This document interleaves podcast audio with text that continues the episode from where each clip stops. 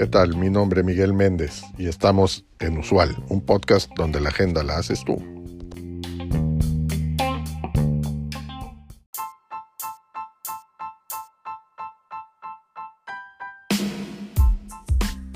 Hola, bienvenidos a un nuevo episodio de Usual, un podcast, en donde exploramos las tendencias, los desafíos y las oportunidades del mundo empresarial.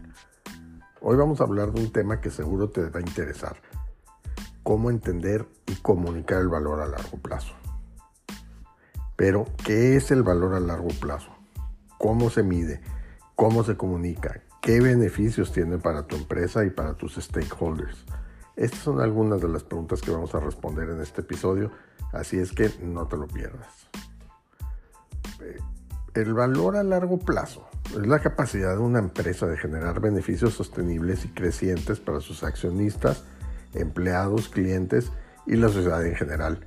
Es una forma de medir el éxito de una empresa más allá de los resultados financieros a corto plazo, teniendo en cuenta el impacto social, ambiental y de gobernabilidad que genera.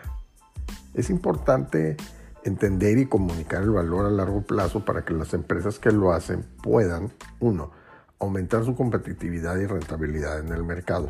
Esto es alineando sus objetivos con las expectativas de sus stakeholders y creando una ventaja diferencial frente a la competencia.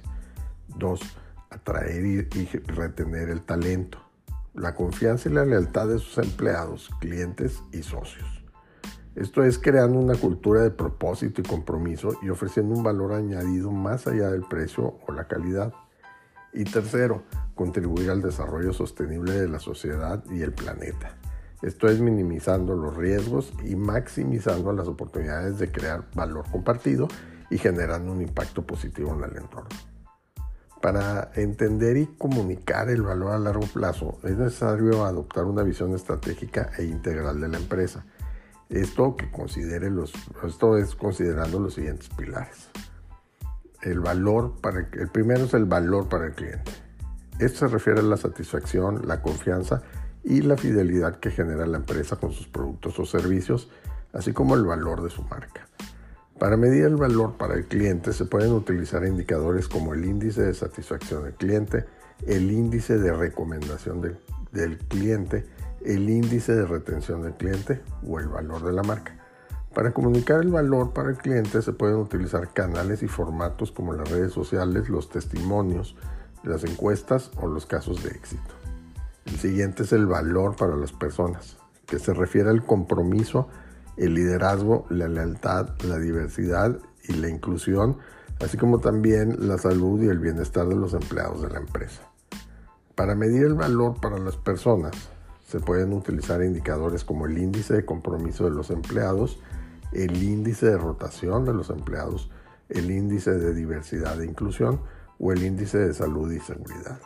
Para comunicar el valor de las personas, se pueden utilizar canales y formatos como los informes de responsabilidad social, las campañas de reconocimiento, las actividades de formación o los eventos de integración. El siguiente pilar es el valor para la sociedad. Esto se refiere a la sostenibilidad, el impacto económico total, la huella de carbono, el consumo de agua y la ética de la empresa. Para medirlo, se pueden utilizar indicadores como las emisiones de gases de efecto invernadero, el consumo de agua, la generación de residuos, la contribución al Producto Interno Bruto o la inversión social. Para comunicarlo, se pueden utilizar canales y formatos como los informes de sostenibilidad, las alianzas estratégicas, las iniciativas de voluntariado o los premios y reconocimientos.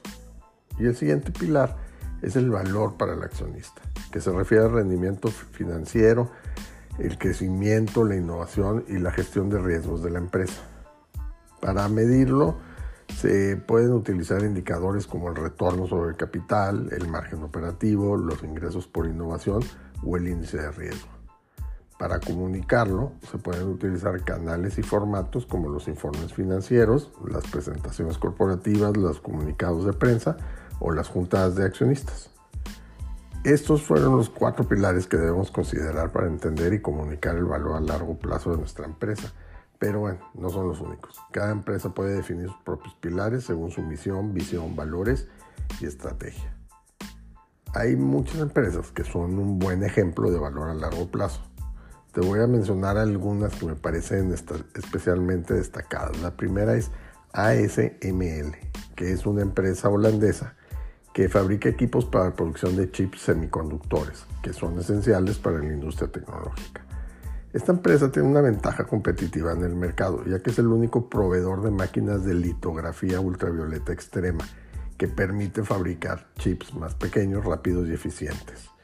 La empresa también tiene un compromiso con la innovación, la calidad y la sostenibilidad y ofrece un alto rendimiento financiero a sus accionistas.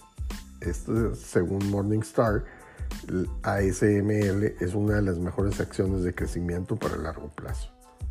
Otra más es Ecolab, que es una empresa estadounidense que ofrece soluciones de limpieza, higiene y tratamiento de agua para diversos sectores como la hostelería, la alimentación, la salud o la energía. Ecolab tiene una misión de proteger a las personas y los recursos vitales y contribuye al desarrollo sostenible de la sociedad y el planeta.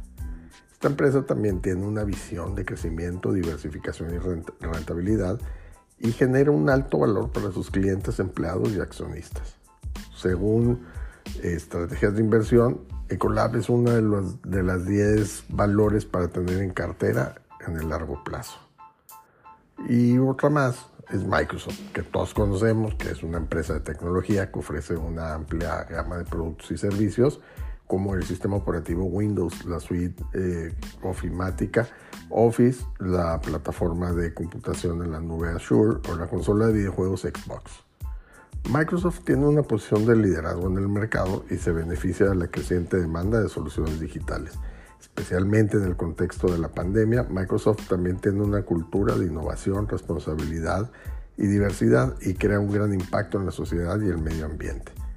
Según el portal Estudiando, Microsoft es uno de los valores a largo plazo que presenta en la sección no corriente del balance de la empresa. Lo que tienen en común estas empresas es que no solo se enfocan en los resultados financieros a corto plazo, sino que también tienen en cuenta el impacto social, ambiental y de gobernabilidad, y que crean valor para sus stakeholders. En este episodio hemos hablado de cómo entender y comunicar el valor a largo plazo de nuestra empresa, una forma de medir el éxito más allá de, los resultados financieros a corto plazo, teniendo en cuenta el impacto social, ambiental y de gobernabilidad que generamos. Hemos visto por qué es importante entender y comunicar el valor a largo plazo, cómo medirlo, cómo comunicarlo y qué beneficios tiene para nuestra empresa y para nuestros stakeholders. Espero que este episodio te haya resultado interesante, pero sobre todo útil. Si quieres saber más sobre cómo entender y comunicar el valor a largo plazo, te recomiendo leer el libro El valor a largo plazo, cómo crear empresas sostenibles y rentables de Alex Evans, que es una de las fuentes que he utilizado para preparar este episodio. Muchas gracias por escuchar. Como siempre esperamos tus comentarios, bien sea en mensaje de voz o escrito en el cuerpo del episodio o en nuestras redes sociales. Recuerda que aquí te leemos y te escuchamos.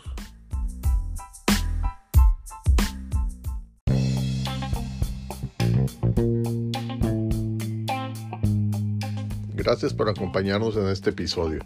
Te recuerdo seguirnos y darnos like. Es de suma importancia para el desarrollo de este proyecto. Así como también te pido que nos dejes tu mensaje de voz en el cuerpo de este podcast con el tema que quieras que tratemos en los siguientes episodios o que nos envíes un mensaje directo en nuestro Twitter arroba usual un podcast. Hasta la próxima.